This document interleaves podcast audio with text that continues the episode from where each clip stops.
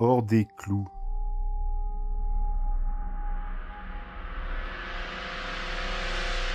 À vous, les obsédés du rapport de force, vous ne faites que démontrer votre flagrante et pathétique impuissance.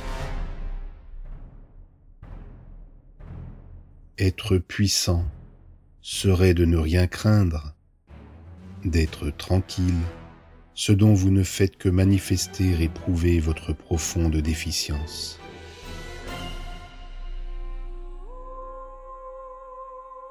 S'il est une force, elle n'est autre que celle des liens humains, où il n'est besoin ni de clous, ni de vis, ni de colle, pour que cela tienne.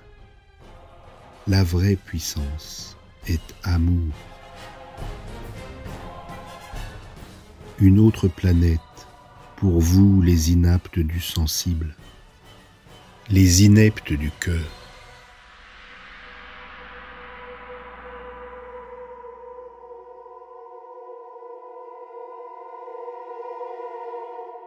Vous avez l'impuissance des inquiets, des intranquilles.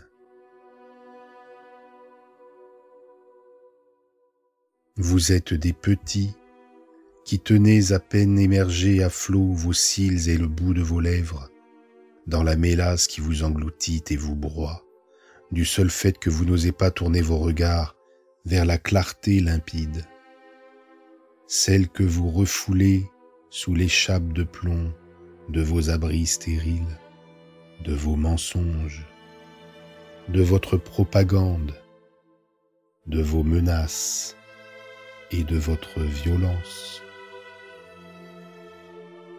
Vous avez des armes, un volontarisme obstiné, vous croyez pouvoir imposer vos vues? Nul n'est dupe. Vous n'avez pas de peuple. car vous n'imposerez jamais rien d'autre que de la crainte et de la désolation. Vous vous condamnez vous-même à tenir qui que ce soit sous votre feu, sans lequel personne ne saurait sainement et sincèrement vous suivre, jusqu'à ce que vous finissiez par lui dont vous vous prétendez maître, en franchissant votre seule issue, la seule chose que vous aurez finalement construite en y consacrant vos existences.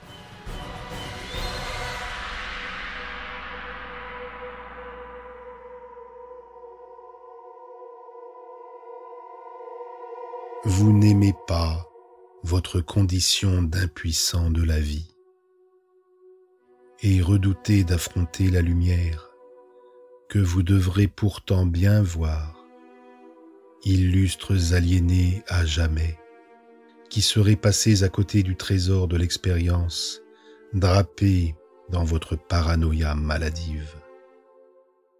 Vous pouvez toujours vous grimer, tempêter et chercher à travestir ou à cacher la vérité, inaltérable, qui même dans le silence de vos champs de bataille encore fumants, vous regarde, cerné des grandes foules. Au travers des yeux de celles et de ceux que vous combattez, détruisez, aurez détruits et combattus. À chacun son apocalypse.